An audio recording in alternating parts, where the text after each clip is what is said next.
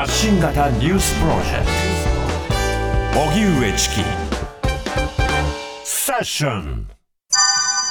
森山文科大臣。一点サインしたか覚えていない。国会では今日も引き続き衆議院予算委員会で旧統一教会の関連団体と森山文部科学大臣の接点をめぐり野党側の厳しい追及が続いています。森山大臣は昨日の予算委員会で関連団体からの事実上の政策協定にあたる推薦確認書にサインをしたか問われた際、サインしたかもしれないと明言。しかし、立憲民主党藤岡議員が改めてサインの有無を正したのに対し、サインをしたか正直覚えていないと述べ、昨日の発言を修正しました。その上で、選挙では各種団体から200通を超える推薦書を受けたが全て破棄したので確認できないとしています。一方、立憲民主党の玄馬議員は推薦書にサインをしたか教団側に確認するよう要求しましたが、森山大臣は解散命令請求を行っている当事者なので、団体と連絡を取るつもりはないと拒否。立憲民主党などは森山大臣の更迭を求めていますが、与党内でも審議への影響を懸念する声が上がっています。それでは今日も衆議院予算委員会が行われていますが、今日は岸田総理は欠席、えー、そして各党の質問は森山文科大臣など、その他大臣などに正すという場面が続きました。えー、その音声聞いていきましょう。まずは立憲民主党藤岡隆夫議員と森山文科大臣とのやり取りです。はい、えー、ではまず森山文部科学大臣にお聞きしたいと思います。昨日通告をさせていただきました。いわゆる統一教会、旧統一教会の関係者からの、まあ、電話作戦でのですね、支援を受けていたというふうな報道が、朝日新聞の報道等でされております。この電話かけの支援、これを受けていたということを確認していただいたと思うんですけれども、確認結果はいかがでしょうか？文部科学大臣、森山正人君。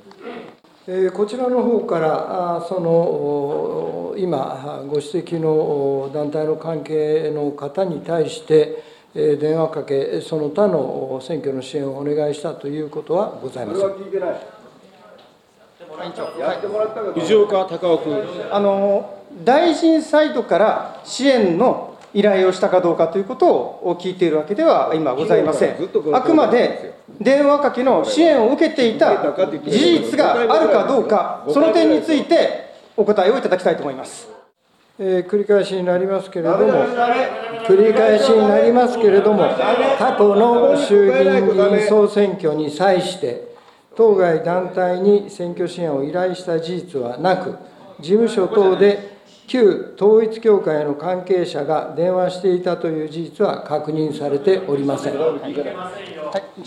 藤岡隆夫君。はい。あの今のご答弁、大変限定されているわけですね。まず事実があったかなかったかではなくて、確認できてなかったというまず1点、そのご答弁、それから事務所でというお話がございました。私はあのあくまで事務所、またあるいはその他の場所で、それを確認をして、ご答弁をお願いをしたいということを、昨日通告もさせていただきました。事務所、またその他の場所で、えー、あったかどうかということを確認していただきたいと、確認した結果について、ご答弁をお願いいたします文部科学大臣、森山正人君。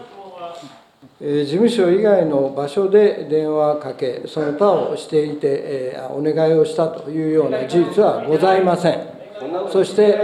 それ以外のところで、そういうことがあったかどうかについては、事務所とも確認をしたところでございますが、そういった事実は確認されませんでした。藤岡隆夫立憲民主党の議員と森山文科大臣とのやり取りを聞いていただきました。はい、朝日新聞のあのスクープの中ではね、あの旧統一教会の関係者による電話作戦をやってもらったという、まあ、そうした話があったわけですけれども、これに対して森山文科大臣の答え方はこうです。えー、お願いはしていないと。またその電話などをかけたという事実は確認されてはいないと。いうことで、事実を否定しているわけではないというようなことが、まあ、昨日から続いているという状況でした。さらに、藤岡隆夫議員、森山文科大臣とのやり取りが続きます。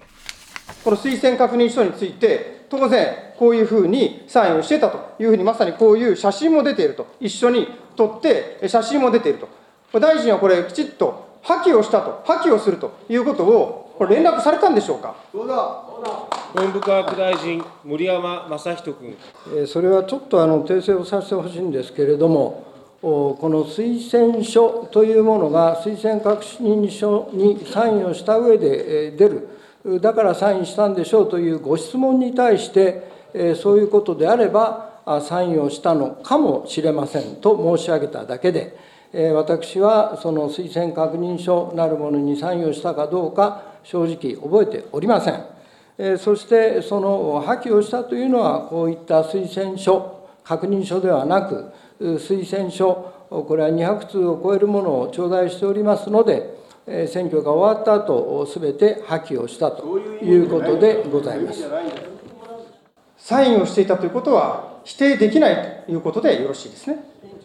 サインをしたかどうかの記憶がありませんということでありまして、それは可能性はゼロとは言い難いわけでございますが、サインをしたということを申し上げているわけではございません。はい、えー、立憲民主党藤岡隆夫議員と森山文科大臣とのやり取り、えー、政策協定やそれから推薦書などについてサインをしたかどうか、このやり取りについて、まあ、記憶はないというような格好で訂正される。したかもしれないからあの記憶がないというものにこう交代するということだったんですね。では続いて立憲民主党の鈴木陽介議員と森山大臣とのやり取りを聞いてください。博士号2つお持ちでですね、もう本当多くの著作のある森山大臣、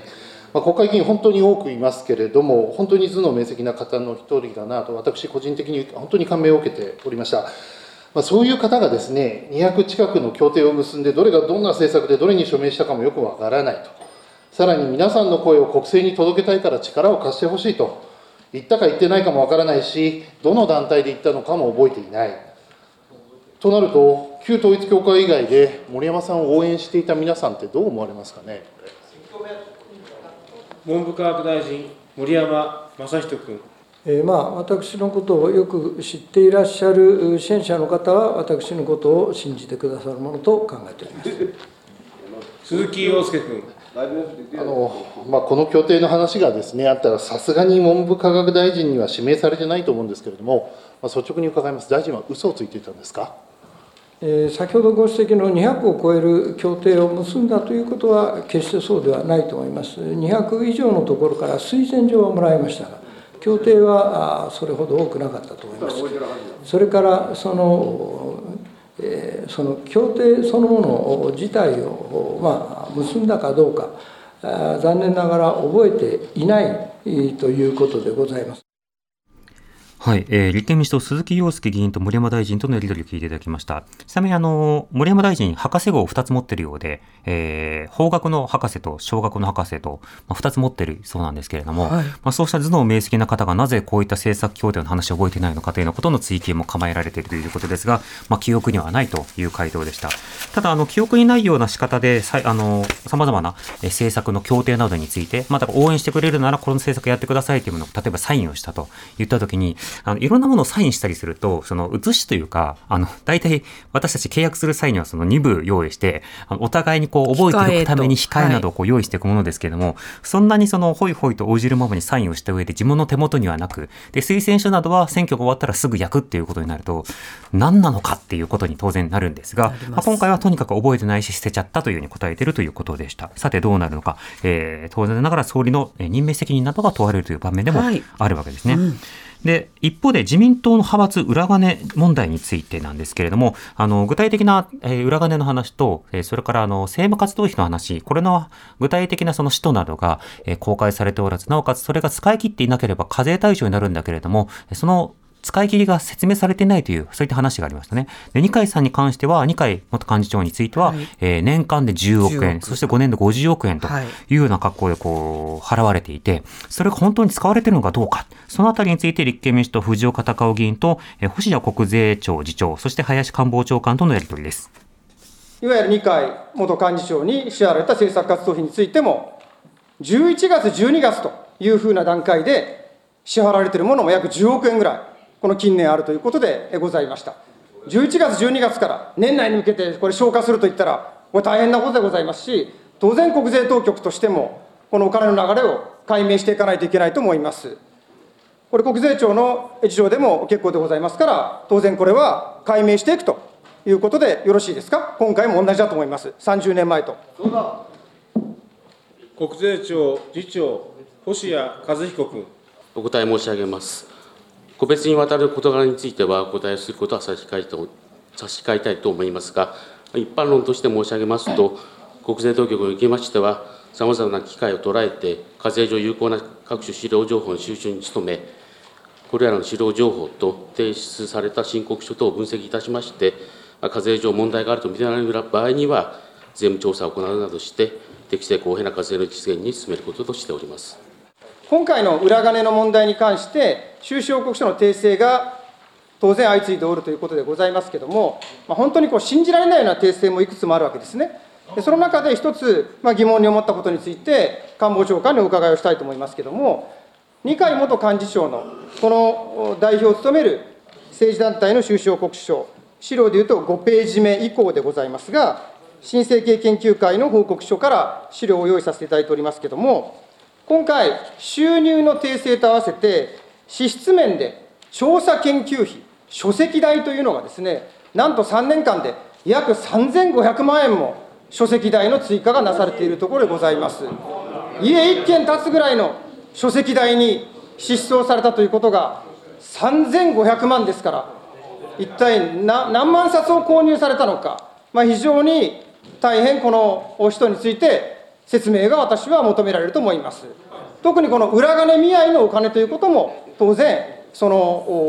考えられるわけでございますから、当然、この3500万円の書籍代について、これはどういう理由でこういうふうに訂正をされて、一体どういう書籍を購入されてということについて、通告をさせていただいておりましたので、官房長官にお伺いをしたいと思います内閣官房長官、林芳正君。はいえ官房長官といたしまして、個々の政治団体の収支報告書の内容について、確認を求める立場になく、ご指摘の内容についてお答えをする立場にないと考えております。はい。ということで、えー、立憲民主党藤岡隆夫議員と星谷国税庁次長、そして林官房長官とのやり取りを聞いていただきました。はい、まず、なるほどなと思ったのが、あの、二階幹事長に支払われてた政策活動費、11月や12月の段階で支払われているということなんですね。で、この政策活動費、あの、最初に言ったように、年内に消費しないと課税対象になるんですよ。はい。となると、数ヶ月で 10, 10億円使い切ってるということになるわけですね。で、それは追えない金ということになるんですけど、本当に使い切ってるのかどうかというのは国税の調査でわかるだろうと、それは調査しないのかというような論点が必点あるわけです。また、あの、この間自民党の各議員たちが、あの、様々な、あの、未記載だったものについて追加で報告をしてるんですが、その記載内容というのは、まあ、ざるなんですよね。まあ、例えば、萩生田さんの時とかも、何に使ったのかわからないけれど、なん、な、まあ、何円みたいな感じで、そうした形で訂正を行ってるんですが、えー、例えば今回の場合ですと、その、えー、二階の、えー、二階元幹事長代表の団体ですと、はい、書籍代3500万。ただしその書籍は何の書籍なのかということは書かれていない。こういったずさんな報告でも許されるのかということは追求されているということです。さらに国会はこの後も紹介していきます。TBS Radio 荻上き続き衆議院予算委員会の音声を聞いていきたいと思います、はい、えー、続いての国会でのやり取りは立憲民主党の安倍智子議員と上川外務大臣や林官房長官とのやり取りなんですが、えー、テーマはパレスチナ情勢とりわけウンルワについてです。ウンルワについてはセッション先日特集でも取り扱いましたけれども、えー、国連パレスチナ難民救済事業機関ですね。で、これ実際に、あの、イスラエル建国と同時にパレスチナ難民というものが発生することになる。なぜなら、もともとパレスチナにこうたくさんの方が暮らしていたんだけれども、はい、そこを、はい、イスラエルっていうことにして建国をした。うん、そうすると、そこから中東戦争が始まると同時に、実際多くの方々が難民化し、一部はイスラエルで生活をするんだけれども、その他の方は今隣国に逃れたり、そして今そのガザとされるよう、ガザ、それからヨルダン川西岸など、いくつかの地域に分かれてこう暮らしていた。で、当時パレスチナは今よりもっと広かったわけですけれども、それでも多くの生活困窮者の方などが出てきたということがあって、このウンルワ、国連のパレスチナ難民救済事業というものが始まったということになります。はい、で、その後、ずっとこのウンルワというものが、えー実際パレスチナの人道危機問題に対して対処をし続けてきていたわけですけれども、このウンルワのスタッフの多くは、現地パレスチナで雇用されている方々だったりするんですね。ところがその中で十数人の方が、え、今回そのハマスの攻撃などに加担したのではないかという疑惑をかけられている。実際には1万人以上職人職員がいるんですけれども、えー、そうしたあの数人が、えー、疑惑をかけられている段階で、アメリカをはじめとした各国がこのウンルワへの支援金をやめた。えー、それに加えてイスラエルはウンルワ解体制というふうに訴えているという状況。そして日本もウンルワへの支援金というものを取りやめているという状況があるわけです。それを踏まえた上で安倍智子議員の質問です。いわゆるウンルワパレスチナの、えー、難民救済事業機関のメンバーが、まあ、ハマスの10月7日の急襲イスラエルに対しての急襲に加わったのではないかという疑義が持たれて今ウンルワ内でも調査また別途第三者機関による調査も続いておるところかと思います、まあ、いくつかの国が支援を停止する一方いくつかの国は補強をして今の人道状況に対応しようとしている中ですが、まあ、日本は一旦停止ということを決められました。これまでのウンルアの仕事その活動についてまず大臣にはどのようなご認識があるかまたそれを停止した場合にどんな危機的な状況が懸念されるか2点についてお願いいたします。外務大臣上川陽子さん。あの運ルはでございますが、数百万人ものパレスチナ難民を対象に、保健、医療、また教育、福祉などの不可欠なサービスを提供している組織でございまして、その意味で大変重要な役割を果たしてきました。特に人道状況が深刻化の意図をたどっています、このガザ地区におきまして、ウンルワは住民のお一人お一人に必要な人道支援を届けるという不可欠な役割を担っていると認識をしております。我が国はこうした重要な役割を担う UNRWA を主要ドーナーの国の一つとして長年にわたり支援をしてきたところでございます。まあ、その支援が急激に途絶える、まあ、2月には資金が枯渇するかもしれない懸念も伝えられておりますが、そうした状況に我が国としてどう向き合っていくかについてもお願いします。我が国といたしましては、今般の運動職員への疑疑惑を極めて憂慮しているところでございます。あのご指摘のとおり、本件に関しましては、国連による調査が行われ、対応策が検討されるため、当面の間、運動への追加的な資金拠出を一時停止停止せざるを得ないという判断に至っている状況であります。まあ、多くのウルルアの職員の皆さんは、このガザへの人道支援におきまして、まあ、献身的に人道支援活動に従事しておりまして、ウンルワはパレスチナ難民を対象とした先ほど申し上げたように、保健医療や教育、福祉などの大変あの基礎的なサービスを提供している状況であります。ウンルワがまさにこうした本来の役割をしっかりと果たせるよう、国連や UNRWA 関係国と緊密にコミュニケーションを取りつつ、UNRWA のガバナンス強化を含めまして、適切な対応を取ることを強く求め、この調査に積極的に協力してまいりたいと思っております。林官房長官としては政府をおまとめの立場で、果たしてこの援助の停止の及ぼしうる影響などについて、政府の中ではどのようにお話をされましたでしょう？内閣官房長官、林芳正君。えこのアンルアは数百万人ものパレスチナ難民を対象に、保健医療、教育、福祉等の不可欠なサービスを提供する、重要な役割を果たしているいうことは事実であります。私も外務大臣時代には訪れて、この意見交換させていただいたわけでございますが、そういうことも事実でありますから、我が国としてアンルアが本来の役割を果たせるようにですね、本件疑惑にかかる調査を迅速かつ完全な形で実施をして、ガバナンスの強化を含め適切な対応を取るということを強く求めております。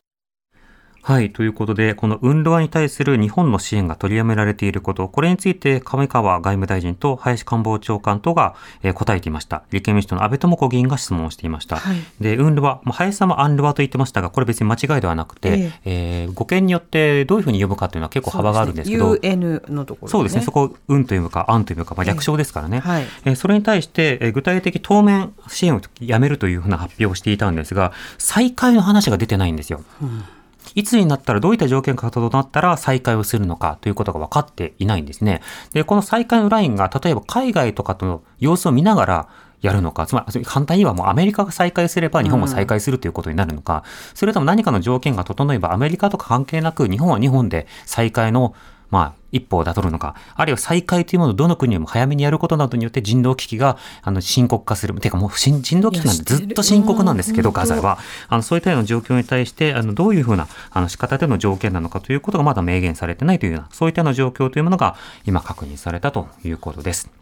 では続いて日本維新の会、えー、浅川、えー、義直、義治議員なんですけれども、えー、未確認飛行物体について林官房長官と今日やり取りをしていました。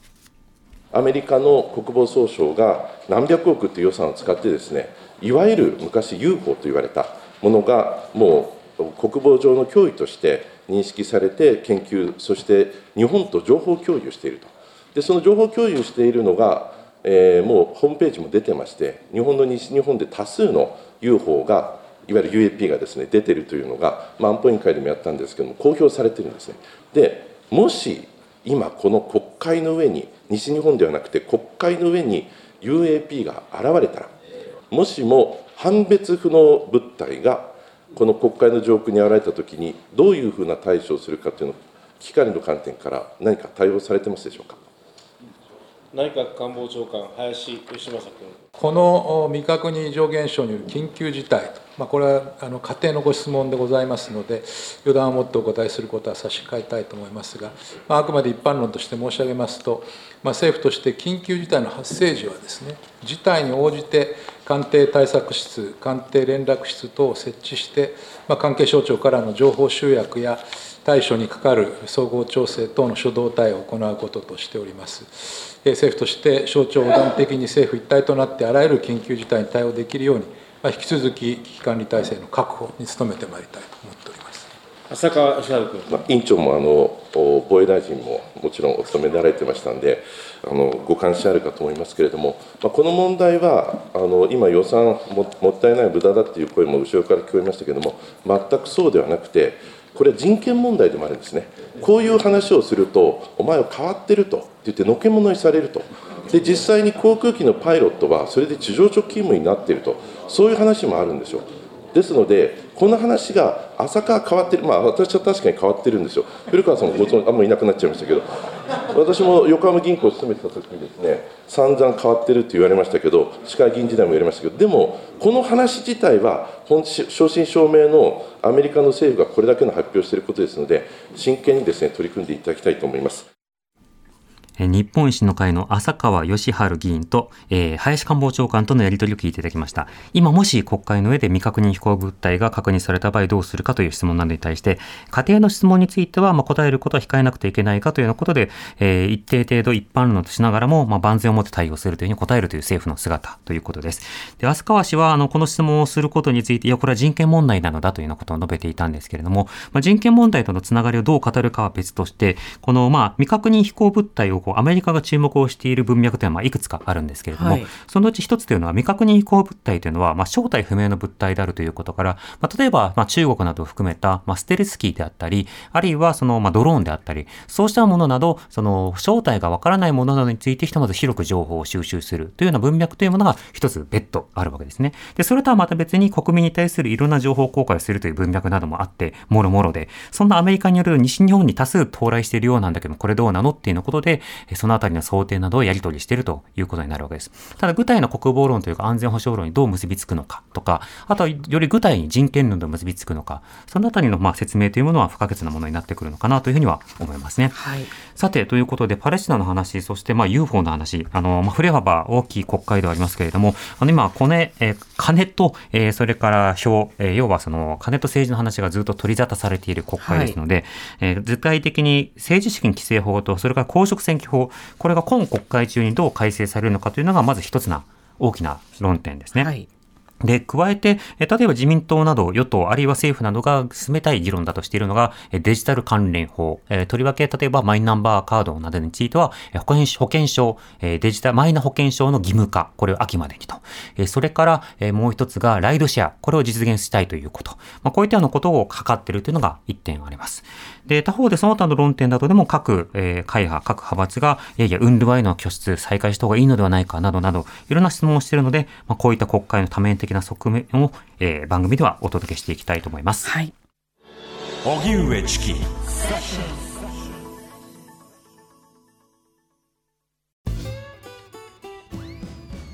向かいのフラット。木曜日のパートナーを担当する横澤夏子です。